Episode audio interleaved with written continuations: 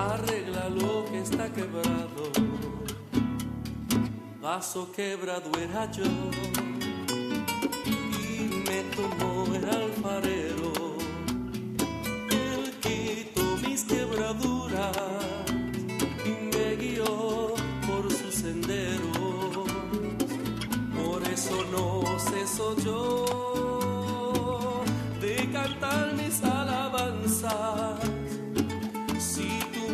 está quebrado, hoy ven, bríndale tu alma. El alfarero eres tú. Oh Señor, yo soy el vaso. Utilízame en tu obra. Arregla lo que está quebrado.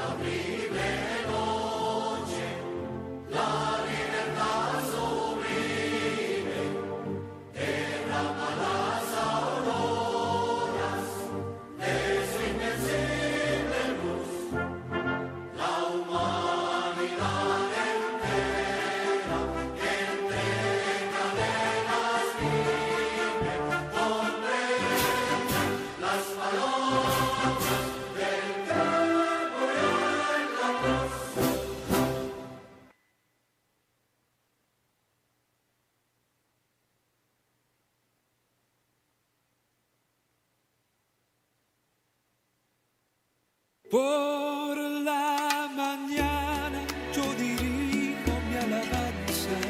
Kennedy Gospel Radio presenta Un despertar con Dios. Inicia cada día con palabra, música y una reflexión bíblica. Un despertar con Dios. Dirige el pastor Carlos Hoyos. Bienvenidos. Él nos escucha pues nos nos alivia de cualquier quebranto.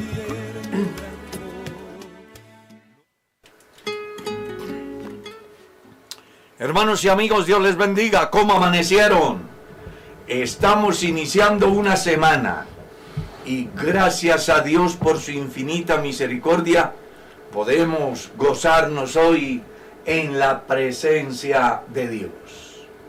Como siempre, motivándoles para que nos ayuden, porque ustedes son fichas claves en la difusión del Evangelio a través de las redes sociales. Necesitamos llegar todos los días a muchas más personas con el bendito mensaje de nuestro gran Dios y Salvador Jesucristo. Así que bienvenidos a nuestra sintonía. Y bueno, también estamos dando la bienvenida al pastor Sebastián, que después de casi tres meses. Sí, señor. ¿Sí? Casi tres meses. Duramos. Casi tres meses. Sí, como dos y diez días. No, mentiras, dos. más. Sí, casi tres hecho- meses, sí, sí, sí. Eso hace mucho tiempo que no lo teníamos aquí con nosotros. Y hoy es una dicha que ya pueda reintegrarse de nuevo a esta labor tan importante como es la de contribuir con sus aportes a que muchas personas puedan comprender el mensaje de Dios. Así Amén. que bienvenido pastor, Dios le bendiga, cómo se siente en su recuperación. Amén, mi pastor, Dios lo bendiga. Muy bien, gracias al Señor. Muy contento de poder estar nuevamente en estos estudios. Em, gracias al Señor que nos, nos permite esta nueva oportunidad de estar aquí esta mañana, como cada día.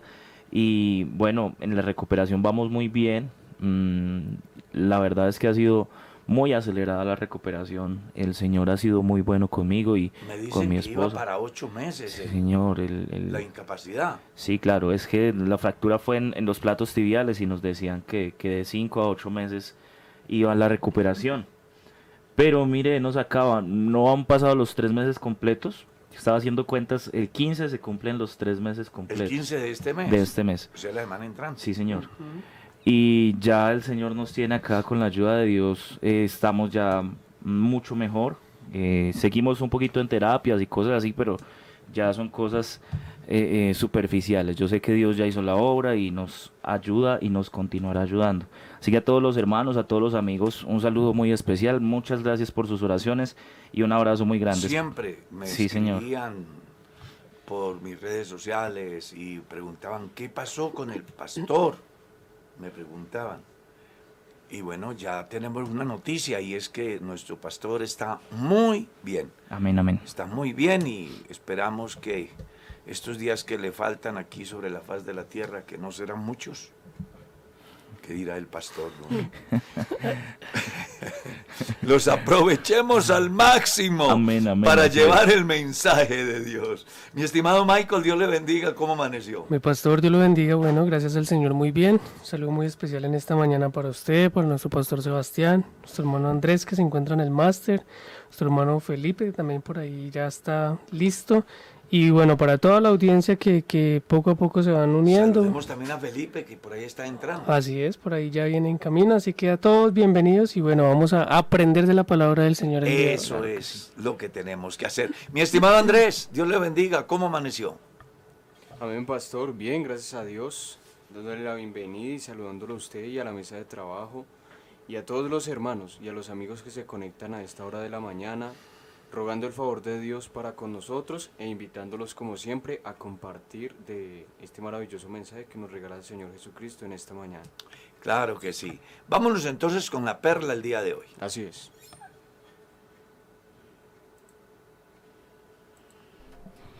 ¿Qué clase de hombre eres? Así quiero titular la reflexión basándome en el capítulo 3, el versículo 1 de la primera carta a los Corintios. Leamos.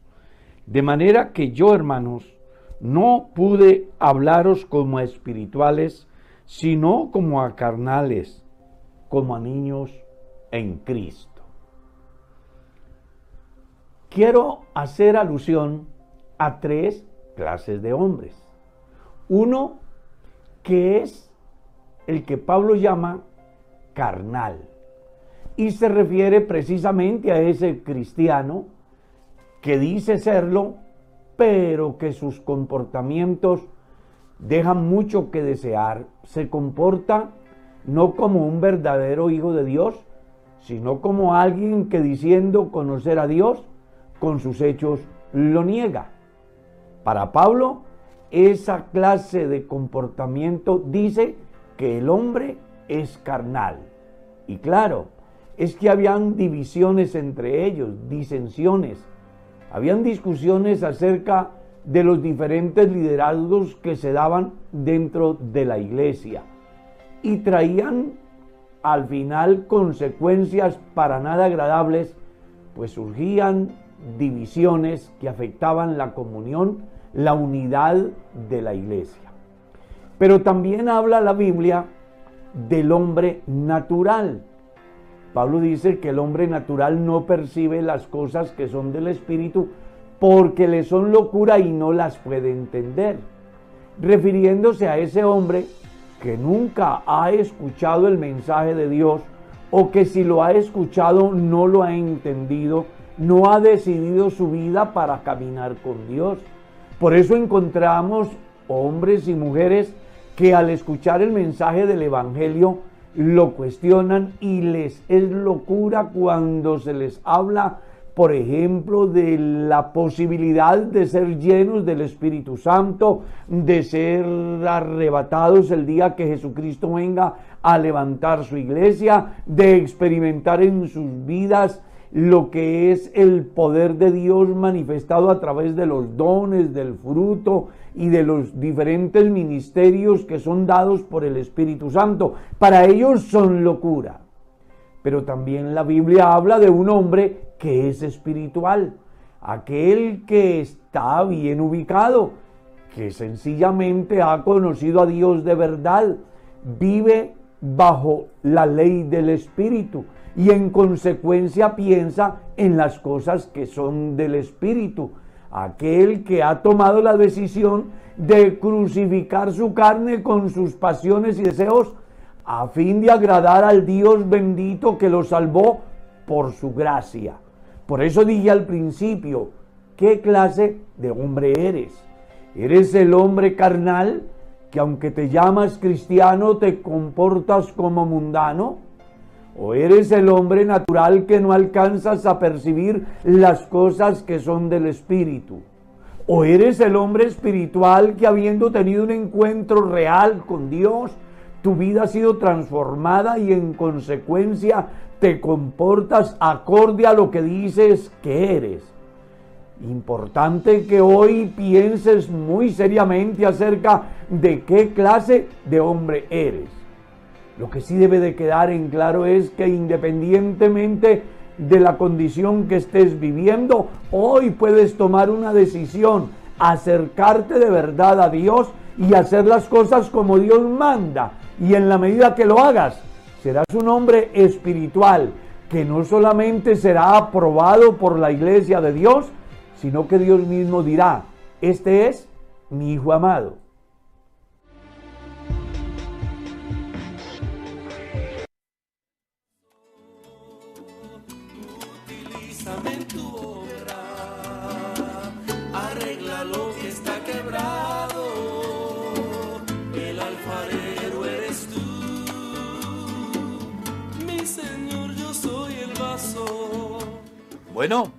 Entonces continuamos aquí con el estudio de la palabra de Dios. Y estamos en el libro del Éxodo capítulo 12, ¿no?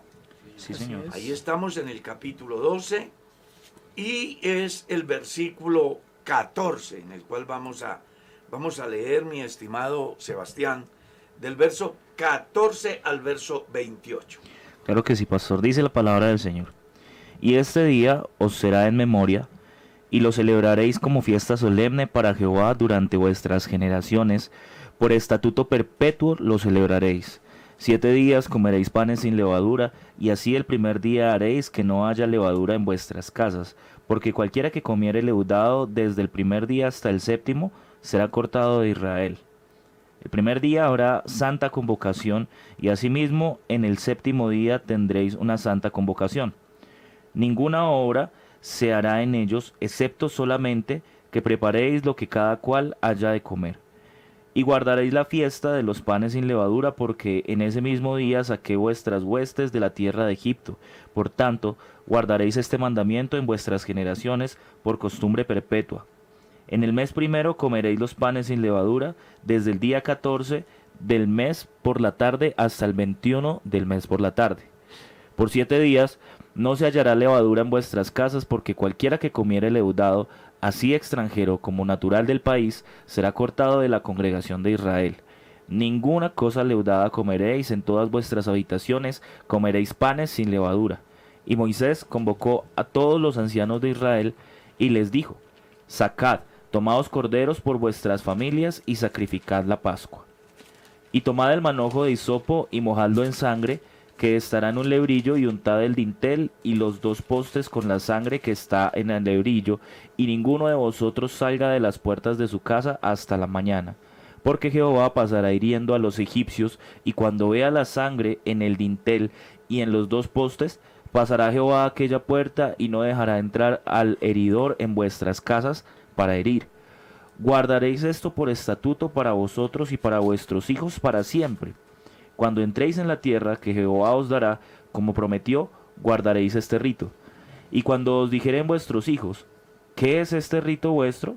Vosotros responderéis, es la víctima de la Pascua de Jehová, el cual pasó por encima de las casas de los hijos de Israel en Egipto, cuando hirió a los egipcios y libró nuestras casas. Entonces el pueblo se inclinó y adoró. Y los hijos de Israel fueron e hicieron puntualmente así, como Jehová había mandado a Moisés y Aarón. Acabamos de leer un pasaje que tiene una connotación muy importante en la cultura judía y que es obvio que cuando lo traemos a nuestro contexto también tiene un mensaje muy interesante. En primer lugar, como estábamos estudiando la semana pasada, estuvimos diciendo que Pascua quería decir pasar, por encima o pasar de largo. Y hicimos un comentario muy interesante acerca de lo que pudo suceder con muchos egipcios que al ser concientizados por niños israelitas se fueron a pasar aquella noche a la casa de sus amiguitos y sin duda alguna salvaron su vida y al salir de Egipto, pues se convierten después en los aguijones mismos del pueblo de Israel, de tal forma que les hacen mm, revelar o revelarse en, esa peregrinación, de tal manera que según dice la escritura, de los 600 mil israelitas que han de salir de Egipto, solo dos Hablando varones, ¿no? Sí, señor. Porque los 600 mil eran varones, sin contar mujeres y niños. O sea que era, yo qué sé, ponga por cada varón una mujer y dos hijos, como mínimo. Sí, señor. Porque en esa cultura, pues tener hijos era una honra muy grande para la mujer. Y se, es muy posible que hayan sido de solos israelitas, mucho más de dos millones de personas. mucho más. Sin contar los extranjeros. O sea que la mortandad que hubo en Egipto, perdón, en, el desierto, fue supremamente grande. ¿Ya? Y otro aspecto que vale la pena que nos tengamos, que nos detengamos, es el tiempo siete días comeréis la Pascua. Y me llama mucho la atención porque normalmente en siete días solo hay un sábado. Pero cuando se habla de la santa convocatoria o santa convocación, puede darse que en una misma semana hay dos sábados. Y uno que era el sábado, día séptimo de la semana, y podía darse que terminaba la, la, Pascua, por ejemplo, el día jueves. Hmm. Ese día también era sábado. Por eso dice, no se puede hacer absolutamente nada. Absolutamente nada. Y hago esta salvedad porque existe una confusión con relación al sábado. Hay muchas personas, inclusive algunas comunidades cristianas, que defienden sobremanera el día sábado, porque para ellos es más importante el sábado que Dios mismo. Sí, señor. Es más importante el sábado que la obra de Jesucristo hecha en la cruz.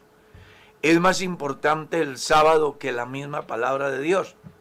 Y aquí tratamos no de atacar, sino de orientar, de explicar algunos aspectos que pueden servirle a alguien que tenga esa incertidumbre.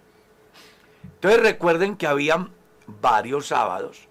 Está el sábado de Dios, que fue el día que él, después de haber terminado, dijo, descansó Dios de su obra.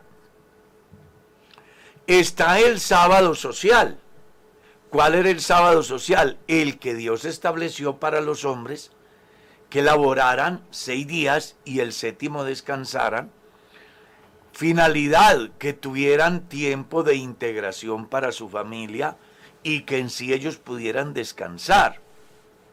Está el sábado que tenía que ver con la tierra, que se hacía cada seis años, había un sábado. Y está el sábado del cristiano, que es el que menciona la carta a los hebreos, cuando hace alusión que todavía queda un sábado o un reposo para el pueblo de Dios, diciendo que como no reposaron en Cristo en Sí, su señor. primera venida, usted recordará que el Evangelio según San Mateo capítulo 11, el verso 28 dice, venid a mí todos los que estáis trabajados y cansados, que yo os haré descansar. Y estos no aprovecharon esa oportunidad. Entonces el pueblo no entró en su sábado, en su En reposo. su reposo.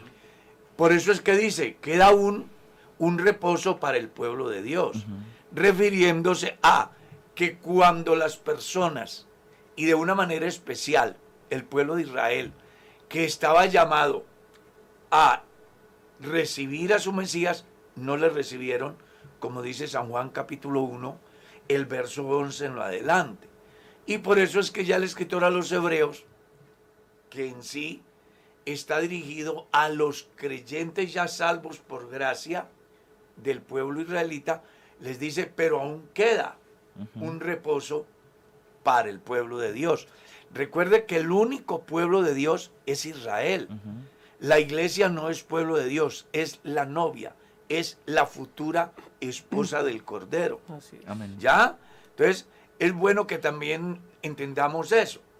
Una cosa es el pueblo de Dios por elección, otra cosa somos nosotros como iglesia por adopción. ¿Está claro? Amén. Entonces, cuando los movimientos que guardan el sábado sustentan su tesis diciendo que, que es una ley y que debe de guardarse, es porque no han leído lo que está escrito en Isaías capítulo 1. Leamos, ¿de qué me sirven vuestros sacrificios? dice Jehová. Cansado estoy de soportarlos. No me traigáis más vanas ofrendas. El incienso me es abominación. Lunas nuevas, el convocar asambleas, no lo puedo sufrir. Son iniquidad vuestras fiestas solemnes, vuestras lunas nuevas, y vuestros días sábados los tiene aborrecidos mi alma. Me son gravosos, cansado estoy de soportarlos. Lavaos, limpiaos, dejad lo malo de vuestras obras. Venga y estemos a cuentas. Si vuestros pecados fueren como la grana, como la nieve serán emblanquecidos. Si fueren rojos como el carmesí, vendrán a ser como blanca lana. Si quisieres y oyereis, comeréis del bien de la tierra. Pero si no quisieres y fueres rebeldes, seréis consumidos espada, porque la boca de Jehová así lo ha dicho. Si usted mira bien, encuentra que a Dios, refiriéndose directamente al pueblo de Israel, a causa del comportamiento de ellos, les hace saber que el día sábado no tiene sentido. Sí, señor. Ahora, cuando usted lee el capítulo 2, el versículo 11 de la de mm, libro de Oseas, Textualmente Dios dice así, haré cesar todas sus fiestas, sus lunas nuevas y sus días sábados. ¿Los haré qué? Cesar. Cesar. Luego, si usted lee en la carta a los Colosenses, capítulo 2, el verso 16, usted va a encontrar cómo Pablo, enseñando a los cristianos que querían ser judaizados, les dice que nadie debe de juzgarlos en cuanto a comida, bebida, días de fiesta, lunas nuevas o días sábados. Sí, señor. ¿Cierto? Sí. Luego ustedes van a encontrar en el Evangelio según San Mateo capítulo 12 cómo Jesús defiende a sus discípulos de las acusaciones que hacen aquellos cuando le dicen, ¿por qué tus discípulos recogen espigas en día sábado? Y Jesús les dice al final que el hombre no es salvo por el sábado, sino por el Hijo del Hombre. Sí, a tal estado que les enseña, si supieses qué significa misericordia quiero y no sacrificio, no condenaríais a los inocentes. Ajá. Y concluye diciéndoles que no existe el hombre por causa del sábado, sino el sábado por causa del hombre. Y punto seguido, se encuentra con un hombre que tiene una mano seca. Y entonces hace una pregunta. ¿Es lícito sanar en día sábado? y aquellos se han quedado perplejos. Entonces Jesús les coloca un ejemplo muy interesante. ¿Cuál de vosotros si su oveja cae en un- una zanja un día sábado no va a rescatarla? La respuesta de ellos es claro, hay que ir a rescatarla. Entonces dice él, ¿cuánto más vale el hombre que una oveja? Es una enseñanza que es de doble sentido cuando la traemos a nuestro contexto. Claro. Porque allá Jesús les está mostrando que ellos le daban más importancia a los animales que al hombre mismo. La oveja ha caído en una zanja un día sábado. Y ellos dicen, claro, hay que rescatarla. ¿Ves? En cambio, si el hombre está enfermo, no puede ser sana un día sábado. Porque seis días tiene la semana.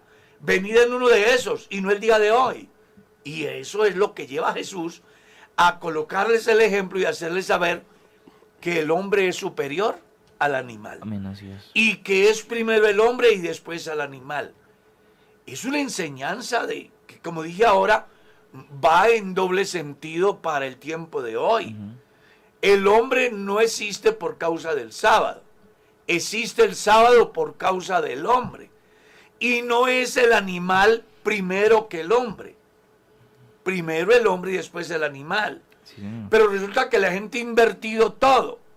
¿Sí? A estas alturas de la vida va más de 30 millones de abortos en el mundo. Niños de 5, 6, 7, 8 meses. Y las leyes todos los días fortalecen la tesis y hacen argumentos para que se le quite la vida a los niños.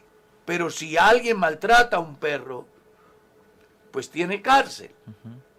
Entonces mire que ese fenómeno de invertir los valores, de alterar el orden natural, viene desde allá.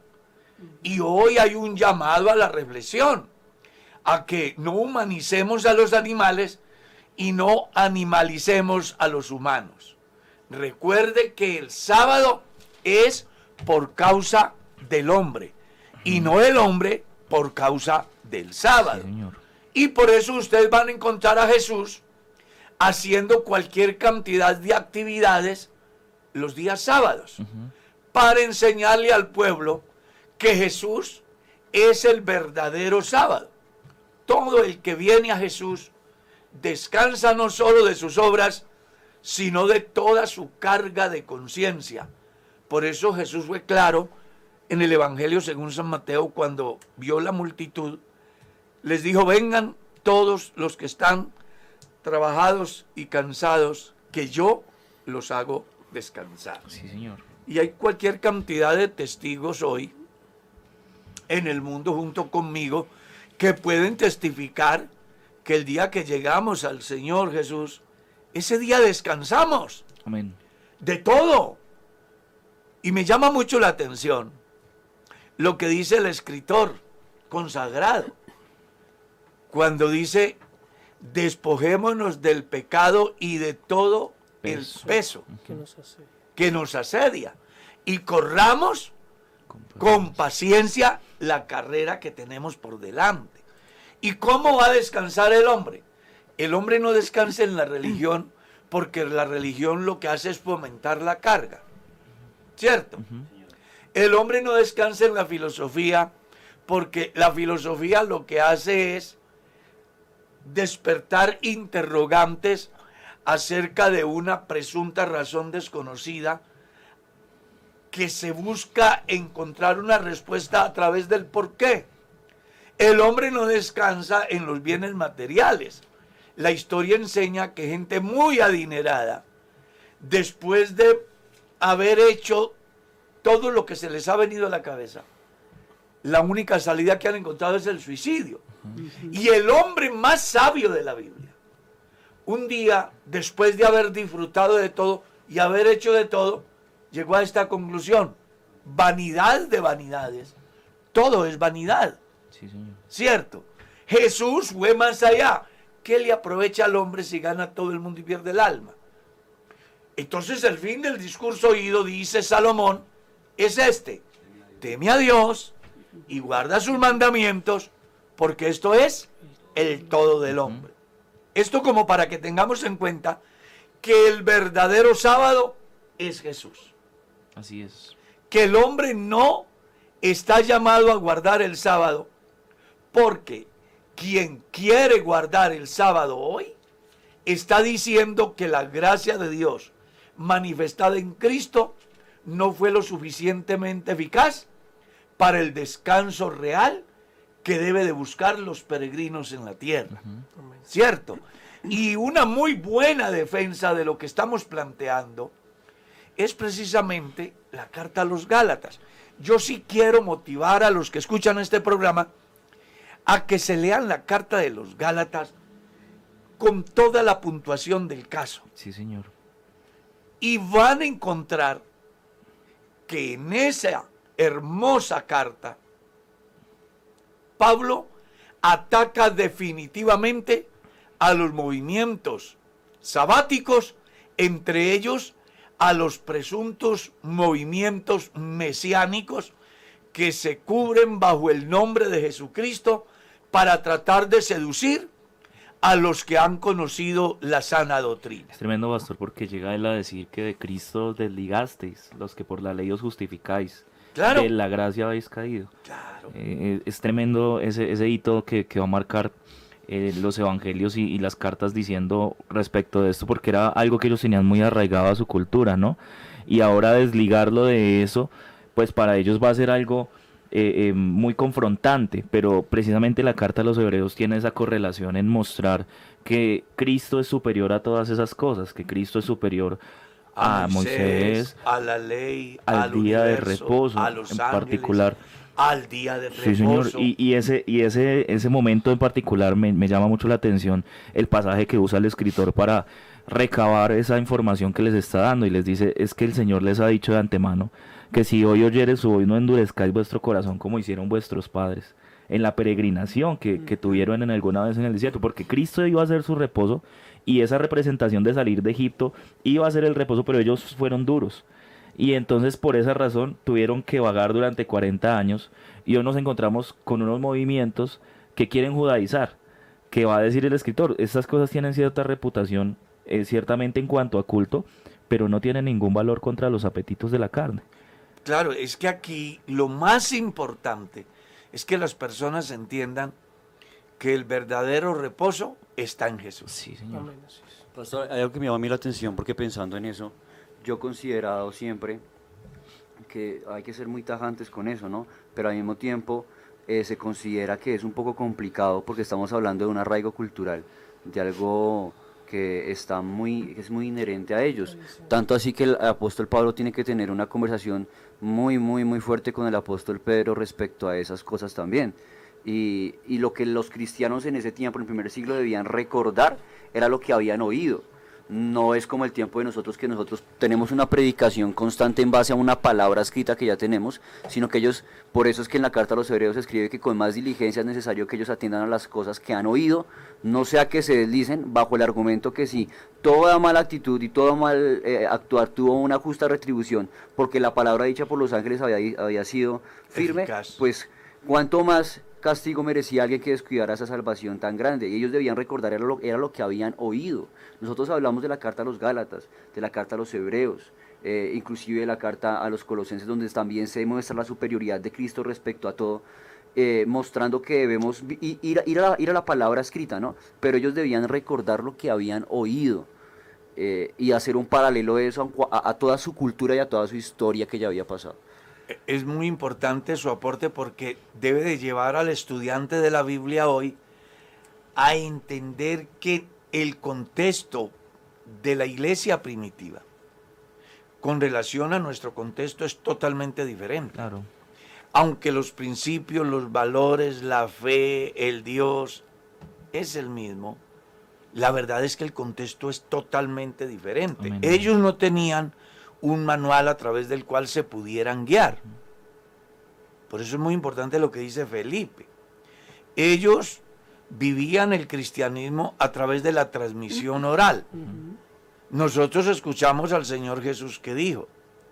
Y por supuesto recuerdo que Pedro en su primer discurso dijo, cierto, en sus reuniones, yo me los imagino en un culto, mm, cantando, orando, adorando a Dios, y viene un momento donde quieren escuchar una enseñanza. Y se me ocurre aquí, aquí se me ocurre pensar. Venga hermano, usted que estuvo el día cuando Pedro sanó al paralítico en el templo de la Hermosa, ¿cómo fue eso? Para que nos comente, porque necesitamos activar nuestra fe. No, pues yo recuerdo que ese día subíamos a la hora novena y pues nos encontramos ese hombre, pero me llamó mucho la atención, dice Juan, de que él estaba esperando que le diéramos una moneda y recuerdo que Pedro le dijo, hombre, no tenemos plata ni oro. Ese día fue muy interesante, fortaleció nuestra fe. Y me imagino diciéndole, el mismo que sanó al paralítico está aquí hoy y puede sanar a alguien o puede salvar a alguien, ¿no? Algo eh, muy interesante. Pero era una transmisión oral que tenía sus riesgos. No sé si ustedes recordarán el anécdota aquel de la gallina que se ha comido el pedacito de cacho. Y dice que cuando habían pasado por 50 personas, la gallina se había comido el buey. O sea, la transmisión oral tiene un gran peligro. Por eso nosotros hoy tenemos la ventaja de tener la palabra escrita, la palabra profética más segura. Y uno dice, ¿cómo puede ser que, las, que los creyentes, la iglesia en los primeros siglos, manejando la transmisión oral, lograron consolidar su fe Tremendo. sí. a tal estado que ofrendaron sus vidas. ¿Por qué los cristianos hoy nos dejamos mover tan fácilmente de cualquier filosofía barata, Y, y de cualquier enseñanza hueca? Claro. Cuando el deber nuestro es ceñirnos a lo que Dios enseña en su palabra. claro. Cuando tú crees a Dios, como dice la Escritura, usted no tiene pierde. Eso es tremendo, pastor, eso que su merced dice, porque en, en realidad a mí me asombra que nosotros sin tener un arraigo cultural a este tipo de costumbres y, y a este tipo de cosas, que a este tipo de prácticas, em, hay gente que se ve tentada por este tipo de, de circunstancias, de situaciones, del sábado, de las fiestas, de las cosas, de la parafernaria. Todo lo relacionado al- al- a- al- a la suntuosidad del culto mosaico. Y es muy triste porque nosotros tenemos una verdad absoluta en Cristo eh, que no tuvieron ellas, no tuvieron ellos, Así es. que no pudieron divisar, que no pudieron encontrar. Apenas era la sombra de lo que había de venir, pero en Cristo ha sido la revelación completa. Plena. Ajá. Claro. Y que, A- ahorita no hay que mirar la sombra, sino No, la señor. realidad. y que pensando y analizando justamente lo que leímos, todo lo que leyó el hermano Sebastián, que es el pasaje base de nosotros hoy, se apunta muy enfáticamente a, a la contaminación, ¿sí? Es decir, a que no se debe comer panes leudados durante un, un buen tiempo Y eso es... Siete días. eh, siete días, imagínense. Eso es tipo de, de, de mantener, como el pastor lo decía en los programas anteriores, una fe intacta, ¿no? En cuanto a nuestra doctrina. Inalterable. Inalterable. Cuando lo pasamos a nuestro contexto, viene la tendencia de la que nos está explicando el hermano Sebastián. La doctrina. y, eh, y estamos contaminando nuestra doctrina y nuestro estilo de vida, nuestra fe, por lo que hemos oído, lo que hemos aprendido, por tratar de mirar lo que fue la sombra.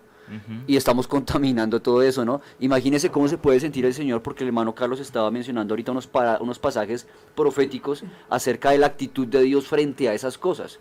Eh, así que el cristiano debe tener en mente qué actitud o qué piensa Dios acerca de, de- de- de todo eso hoy. Claro. Porque ya lo que tenemos es totalmente nuevo, por eso nosotros lo más Por aplicativo algo a se llama vida Nuevo Pacto. es el Nuevo Testamento, sí señor. Y que es algo, pastor, que ya está escrito, o sea, que no, no se puede cambiar. Antiguamente, pues, acá vemos a Moisés y en muchos pasajes anteriores, eh, lo primero que hacía Moisés era convocar a los ancianos, porque eran también los que tenían la capacidad oratoria de transmitirle todo lo que ellos entendían y sabían a lo que era el pueblo. Entonces, si alguien quería saber algo y quien no lo conocía, vaya y pregúntele a los ancianos, vaya y pregúntele a Moisés. O ya todo está escrito. Claro. Y la gente lo que busca es buscarle, como dice el dicho, la comba al palo, a ver qué pueden aplicar a su vida, Y qué lo más pueden triste quitar es y que qué lo pueden buscan donde ocultar. no deben. ¿Cierto? Sí, Y uno mira la diferencia de ese tiempo al de hoy. Por ejemplo, el mismo Pablo subió a Jerusalén a hablar con los que tenían cierta reputación Sí, para informarse si de verdad lo que él había creído y estaba predicando se ajustaba a las verdades cristocéntricas Claro, y apostólicas. claro. Y me llama mucho la atención de que él dice, "Mm, nada nuevo encontré. Claro, es que Pablo ya ha tenido una revelación plena.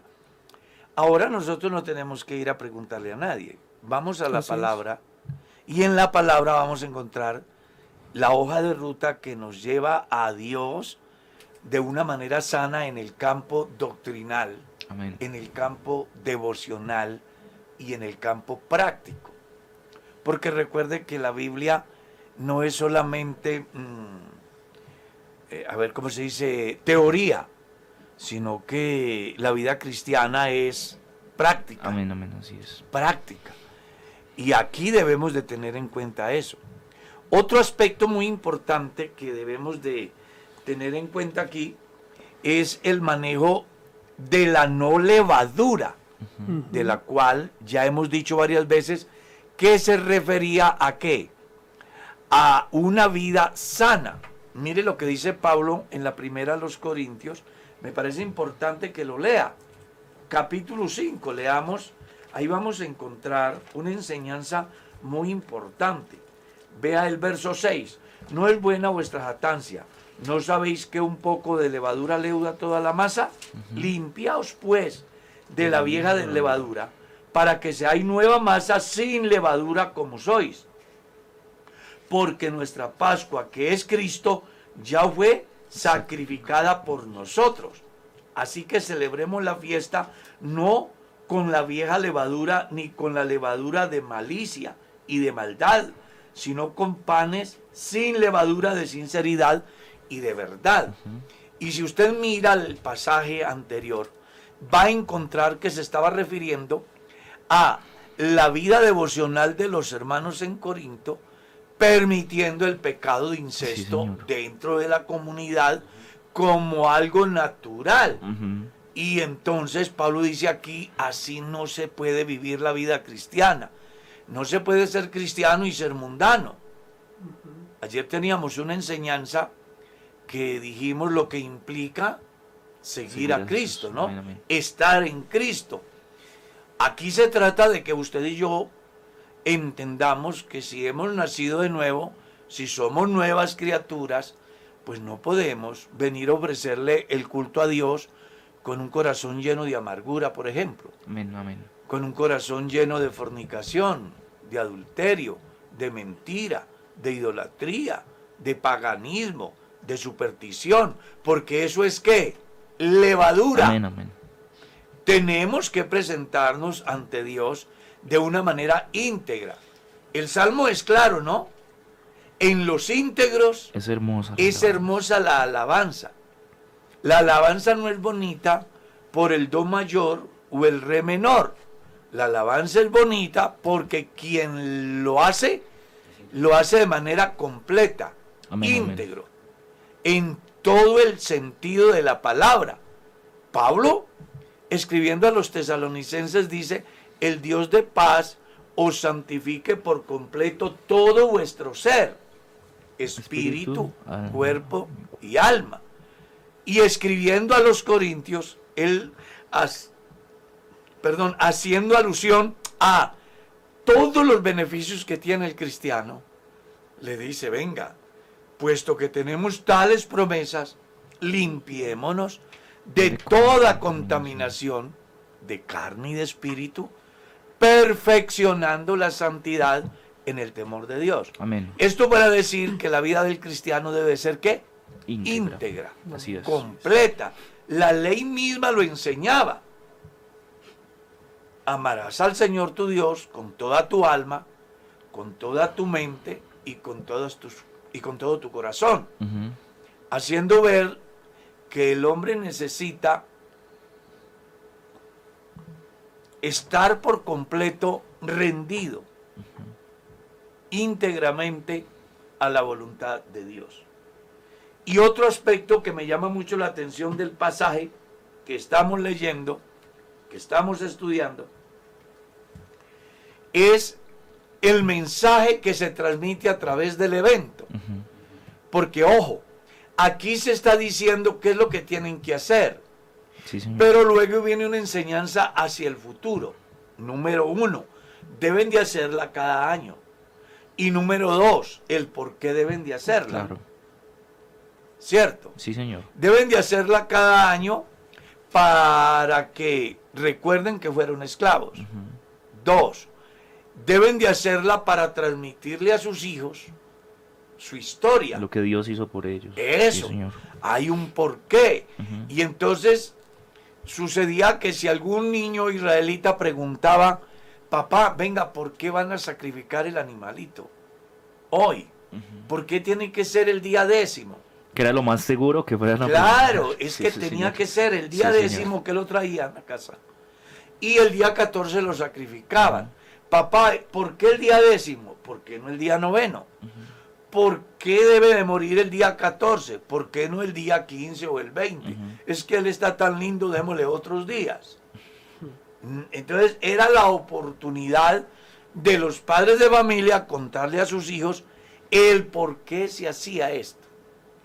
Que si hoy lo traemos a nuestro contexto, sería muy importante que nuestros hijos se den cuenta por qué oramos, por qué ofrendamos, por qué venimos a culto, Amén, amén. por qué damos a Dios lo que es de Dios. Amén, así es. ¿Por qué siendo ofendidos tenemos carácter suficiente como para ir a pedirle perdón a quien nos ofendió? ¿Por qué renunciamos a tantas cosas y nos abstenemos de tantas cosas pudiendo hacerlas y satisfacer nuestros deseos? Amén, amén. Es que hay una razón y es que fuimos esclavos del pecado y Cristo nos libertó. Sí, señor. Por eso cuando los cristianos celebramos la mesa del Señor, estamos haciendo algo muy interesante. Y Pablo lo va a enseñar. Porque todas las veces que comieres este pan y bebieres esta copa, estamos haciendo dos cosas que deben de trascender a las generaciones venideras. Sí. Una, hacerles saber que Cristo murió en nuestro lugar. Amén. Y dos, que Cristo viene otra vez. Porque la esperanza del cristiano no es que Cristo murió. La esperanza del cristiano es que aparte de que murió, resucitó y viene otra Amén, vez. amén, así es. Cristianismo sin resurrección y sin esperanza de regreso del Cristo no tiene sentido. Amén, amén. Vana sería nuestra fe. Así que todo cristiano debe de tener claro que el verdadero sentido de su fe radica en que Cristo murió por nuestros pecados, resucitó para nuestra justificación y viene por nosotros. Eso, es muy, muy bonito, pastor, porque precisamente hoy nos encontramos un cristianismo muy leudado donde la gente solo quiere escuchar palabras bonitas y lisonjas, y algo así como lo que sucedió en el Aurópago con, con Pablo, fue y les predicó, y cuando les estaba hablando acerca de, de este Dios no conocido, ellos se encantaron con, con Siempre les nuevo. gustaba algo nuevo. Claro, les encantaba escuchar lo que él venía a decirles, pero cuando les habló acerca de la resurrección, Dijo, luego te oiremos. sí señor, porque ellos mm, estaban muy afectados posiblemente por el pensamiento de los saduceos, que no creían en resurrección, ni en espíritu, ni en ángeles. Y por eso ya hay, a ellos les gusta el mensaje siempre y cuando les hable de algo nuevo. Pero la resurrección para ellos no tiene sentido. Para ellos era más importante hablar de la reencarnación, por ejemplo porque la creencia de la reencarnación es más antigua que la enseñanza de la resurrección. Y entonces ellos por tradición tenían afectada su mente en ese campo. Y una de las cosas complicadas para los seres humanos es desaprender lo aprendido para darle prelación a algo nuevo, a lo que es real. a lo que Sí, es señor. real, a algo que ellos no conocían. ¿Y qué era lo que no conocían? Bueno, el Dios no conocido. ¿Y qué más no conocían? Lo que Él había hecho. Pero cuando Él les habla de la resurrección, luego te oiremos. Ojalá que los cristianos hoy comprendan que el mensaje del Evangelio es completo. Amén. No anunciamos solo la muerte de un caudillo como figura política, Sí señor, sino de un ser más sublime que los cielos, que ocupó nuestro lugar. Él no murió por una idea como hacen campaña hoy los políticos. Él murió por nuestros pecados amén. y resucitó para nuestra justificación. El que murió por una idea, la idea se quedó y la prostituyen luego. Pero cuando se le da el verdadero sentido al mensaje del Evangelio, entonces nos vamos a encontrar de que esa obra sigue vigente. ¿Ya? Sí, y por eso todos los días hay cristianos que pueden testificar la obra transformadora del Cristo muerto pero resucitado, que ha cambiado nuestra mente y en consecuencia nuestra forma de vivir. Amén, amén. Ahora, otro aspecto que vale la pena tener en cuenta en este pasaje es lo que generaba en los hijos. Mire lo que dice el verso 20. Y cuando os dijeren vuestros hijos, ¿qué es este rito vuestro? El deber de los padres era, vosotros responderéis, verso 27, es la víctima de la Pascua de Jehová, el cual pasó por encima de las casas de los hijos de Israel en Egipto, cuando hirió a los egipcios y libró nuestras casas. Entonces el pueblo se inclinó y adoró, y los hijos de Israel fueron e hicieron puntualmente así, como Jehová había mandado a Moisés y a Aarón. Me llama mucho la atención porque el mensaje lo está transmitiendo Dios Sí señor, al pueblo a través de Moisés. Y mire lo que hace el pueblo. Acepta de todo corazón la exigencia de Dios, la cual ellos deben de transmitirle a sus A sus hijos. hijos, Y mire lo que dice la escritura. Ellos se fueron e hicieron como Jehová les había mandado. Tengamos en cuenta que este evento está relacionado con la última señal que debían de recibir o de conocer los egipcios y que además iba a servir como punto de partida para el pueblo de Israel hacia la tierra prometida. amén. Era un evento muy trascendental, demasiado importante. Y luego en el verso 29, ustedes van a encontrar, hermano Michael, leamos del verso 29 al verso 30. Así es, dice, y aconteció que a la medianoche Jehová hirió a todo primogénito en la tierra de Egipto, desde el primogénito de Faraón, que se sentaba sobre su trono, hasta el primogénito del cautivo que estaba en la cárcel, y todo primogénito de los animales. Y se levantó aquella noche Faraón él y todos sus siervos y todos los egipcios, y hubo gran clamor en Egipto, porque no había casa donde no hubiese un muerto. O sea que no fue fácil lo que estaba pasando. Ya Dios lo había advertido, se lo había hecho saber a Faraón, y algo que le ha movido el piso al Faraón es que haya muerto el príncipe. Sí, señor. El que le va a suceder en el trono. Eso sí le genera un impacto muy interesante. Y, como dice el texto anterior, es que aquella noche hubo muertos en toda parte de los primogénitos, menos en las casas donde había qué?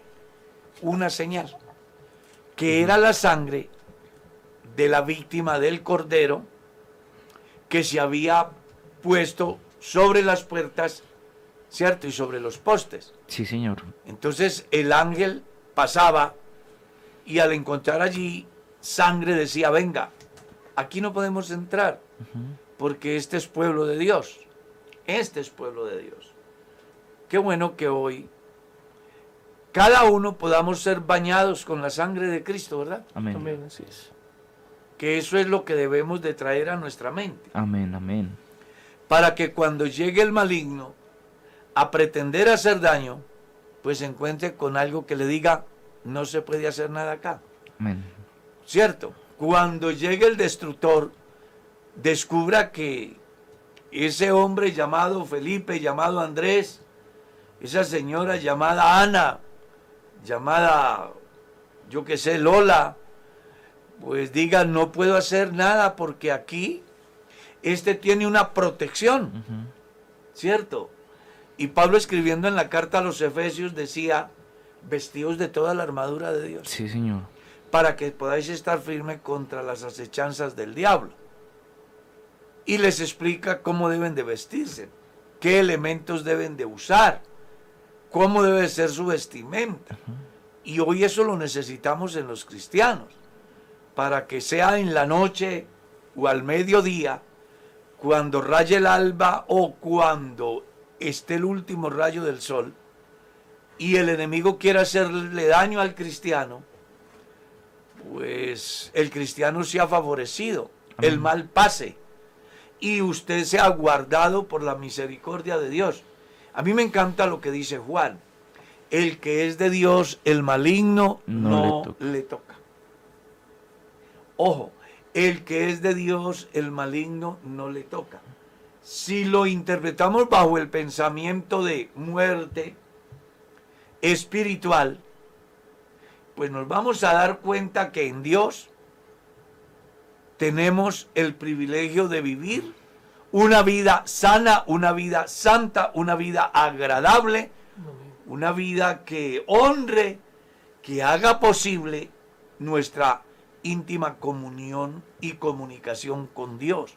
Yo me imagino mm, la alegría que despertó en el pueblo de Israel al escuchar la noticia que por toda parte hubo muertos y al mirar en sus casas y toda su familia está. Así es. ¿Sí? Yo recuerdo el año de 1979, un terremoto en Colombia. Y no se me borra la imagen de aquellos habitantes del pueblo como desesperados buscaban a los creyentes que días antes los habían atacado, nos habían agredido, habían herido, habían llevado a la cárcel, habían dado destierro de los cristianos en el pueblo. Pero ese, ese día, esa gente que no conocía a Dios, buscaban a los creyentes estar cerca porque pensaban que tenían seguridad. Tremendo. Y yo creo que eso pasó en Egipto. Muchos egipcios se beneficiaron por la bendición de Dios Claro. para los israelitas, pues el ángel de la muerte pasó de largo. Y tremendo, pastor, porque la palabra dice cómo, cómo se endureció el corazón de Faraón con las demás plagas que vinieron sobre los egipcios, pero no muestra cómo los egipcios actuaron respecto de ellas concretamente, porque eh, al ver todas estas situaciones que venían presentándose y al saber lo que iba a ocurrir con los primogénitos, lo más seguro es que muchos de ellos hubiesen corrido, Claro. como usted dice, a la casa de aquellos que creían en este Dios maravilloso para que les librara de la muerte. Y que los niños de alguna manera son muy ingenuos y muy inocentes. Y cuando reciben una invitación de su amiguito, yo me los imagino Mm. diciéndole a los papás, déjeme ir. Donde mi hermanito David, donde mi amiguito Julano, donde mi amiguito Sutano. Y el papá dice, no, bueno, vaya, pero, pero cuidado pues. Y resulta de que por esa obra se salvó su hijo. Pastor, y a mí siempre me ha llamado la atención algo respecto a eso que siempre analizamos, que fue ese, esa influencia que tuvo Israel en Egipto, ¿no?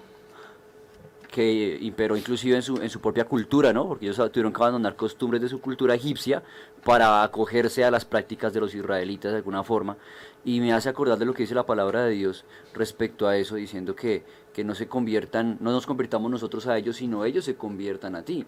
Y eso es una enseñanza muy especial para nosotros para mantenernos firmes en, lo que hemos creído, en obediencia a nuestro Dios, porque eso es la verdadera seguridad y eso de alguna forma va a ser transmitido a los que están en el exterior, porque van a ver que en lo que nosotros tenemos y nuestra convicción hay verdadera seguridad.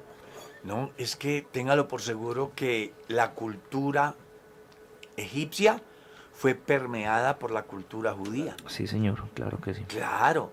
Y mire que estaba observando un documental y la razón por la cual eh, y, y Moisés y el pueblo decía, tenemos que irnos a sacrificarle a Jehová tres días de aquí al desierto y tenemos que llevar nuestros ganados, era porque para los egipcios sacrificar un- una vaca era algo horrible, porque para ellos ese era Dios.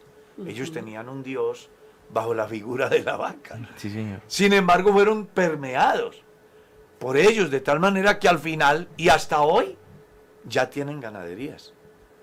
Y eso tuvo una, una causa, y es la estadía de Israel en el pueblo de Egipto.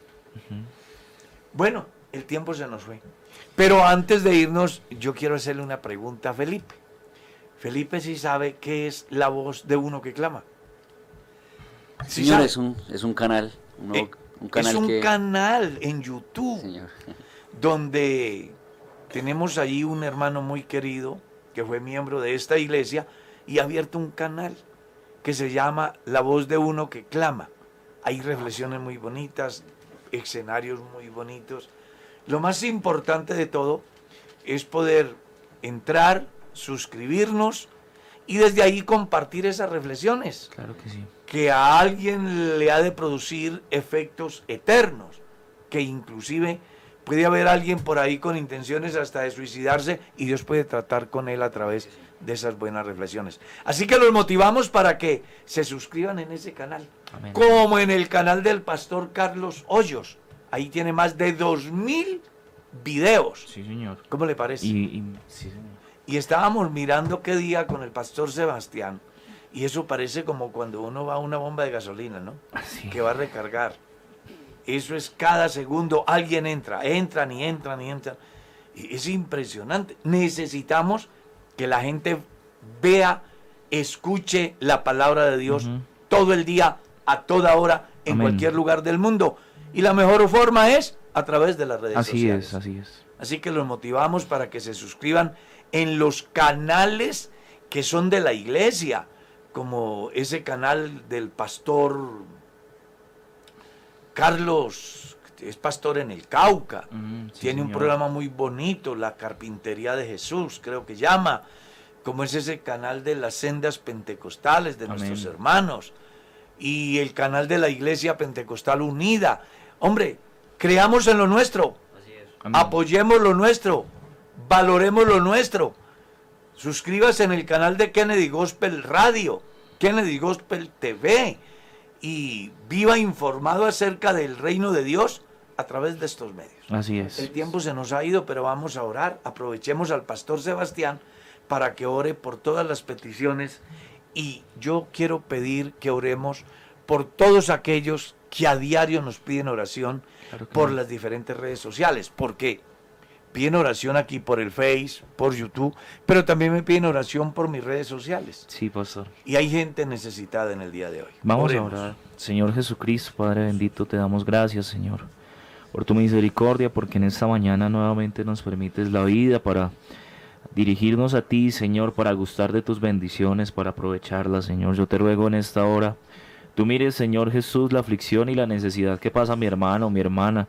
Tú la conoces, Señor Jesús, tú conoces hoy cuál es la circunstancia que atraviesa y sabes también cuál es la respuesta que necesita. Y yo te ruego, mi Dios, hoy por tu misericordia y tu gran amor, Mira cada petición, mira cada persona, Señor, hoy que se pone delante de ti, reconociendo que no más sino tú, Señor, quien nos pueda librar, que nos pueda ayudar, que nos pueda guardar, que así como en algún momento, Señor, con este pueblo hiciste obras maravillosas para librarle de la mano de los egipcios, hoy puedas hacer una obra en la mano de, de mi hermano, en la casa de mi hermana, en aquel hogar, Señor, destruido, en aquella familia que no encuentra cómo, Señor, salir de esa situación. Hoy tú puedes hacerles libres. En el nombre de Jesús yo te ruego, mi Dios, Abre, caminos, obra, Señor, de una manera especial. Trasciende, Señor, con tu palabra aquel corazón de aquella persona incrédula que hoy pueda, Señor, de una vez por todas darse cuenta que tú eres una realidad en la vida del creyente, que tú eres una realidad en nuestra vida y en nuestro corazón. Y que, Señor Jesucristo, a partir de eso tú haces cosas extraordinarias. Te ruego en esta mañana, apiádate de nosotros, ten misericordia.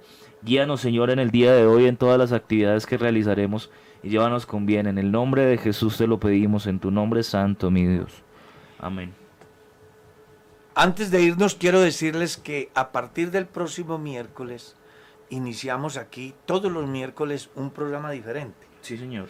En este horario de un despertar con Dios, pero se, vamos a tener una canción, una reflexión de 15 o 20 minutos y luego vamos a leer todos los mensajes. Va a ser el día de oración. Qué bueno. Todos los miércoles. Gloria al Señor. O sea, todos los miércoles vamos a tener una breve reflexión bíblica, una canción muy bonita, y luego vamos a leer todos los mensajes que nos envían, porque mucha gente se conecta y de pronto dicen ellos parece como ajenos a... No, queremos que se den cuenta que nos damos por informados de lo que ustedes Claro que sí. nos dicen y que no se ha hecho dándole pues mucha importancia a la enseñanza. Pero vamos a interactuar más con el público todos los miércoles, incluyendo oración por cada una de las peticiones. Amén, amén. Entonces, por ejemplo, la familia Quintero pide oración por su papá, la familia Ordóñez pide oración por su hijo, el hermano Bulano pide oración por su novia, pide oración para que Dios lo guarde en su viaje. Vamos a leer todos esos mensajes Amén, amén. y vamos a tener una reflexión. Ese Qué día. bendición, pastor. Así que vamos a tener la oportunidad de escuchar reflexiones por Michael, por el pastor Sebastián, por Felipe y por este servidor. Reflexiones cortas Amén. y vamos a interactuar con todos nuestros seguidores. Claro que sí. Así que esa es una noticia, espero que les parezca importante. Mm. Y nos vamos, Felipe. Sí, señor pastor, qué bendición. Ese nuevo, nueva rama que tenemos dentro del despertar con Dios, una gama amplia que es una gran bendición para todos los que se quieran acoger a ella. Tenemos el pastor responde, como también el despertar con Dios y ahora esta nueva. Es una bendición muy grande. Todos Así los que- miércoles. Así que aprovechemos al máximo todo este espacio que gracias al Señor tenemos. Y bueno, gracias a Dios por lo que hemos podido aprender hoy de la palabra del Señor. Dios bendiga a todos nuestros oyentes en este inicio de semana y en el transcurso de ella. En ese miércoles, si usted está cumpliendo años, puede pedir oración para que Dios Claro, bendiga. claro que sí. Y además, podemos colocarle una cancioncita de cumpleaños. Vamos a interactuar mucho con la gente todos los Qué miércoles. bendición. Nos vamos, mi estimado Michael. Así es, mi pastor. Bueno, ha sido un programa muy edificante para cada uno de nosotros, así que todos Dios los bendiga. Los esperamos mañana en El Pastor Responde.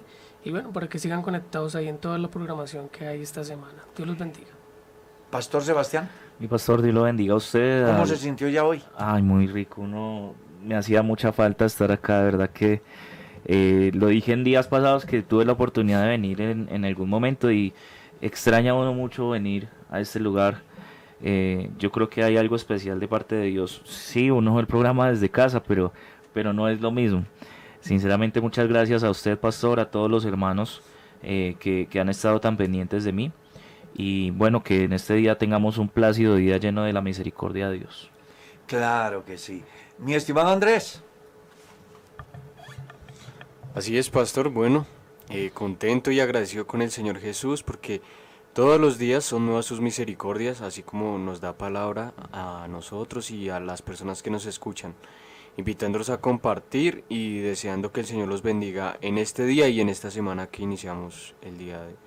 Claro que sí. De mi parte, gracias por estar ahí. Nos vemos mañana en El Pastor Responde, Claro que sí. Dios mediante. Que Dios los bendiga. Feliz día. Tú eres el alfarero.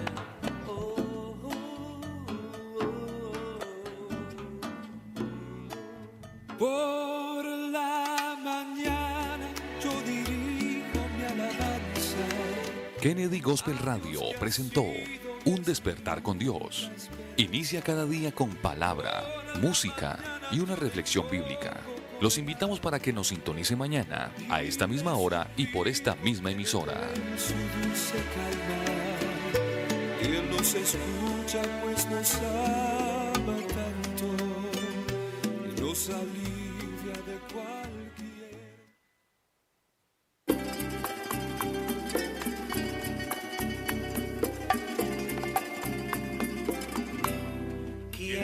existir.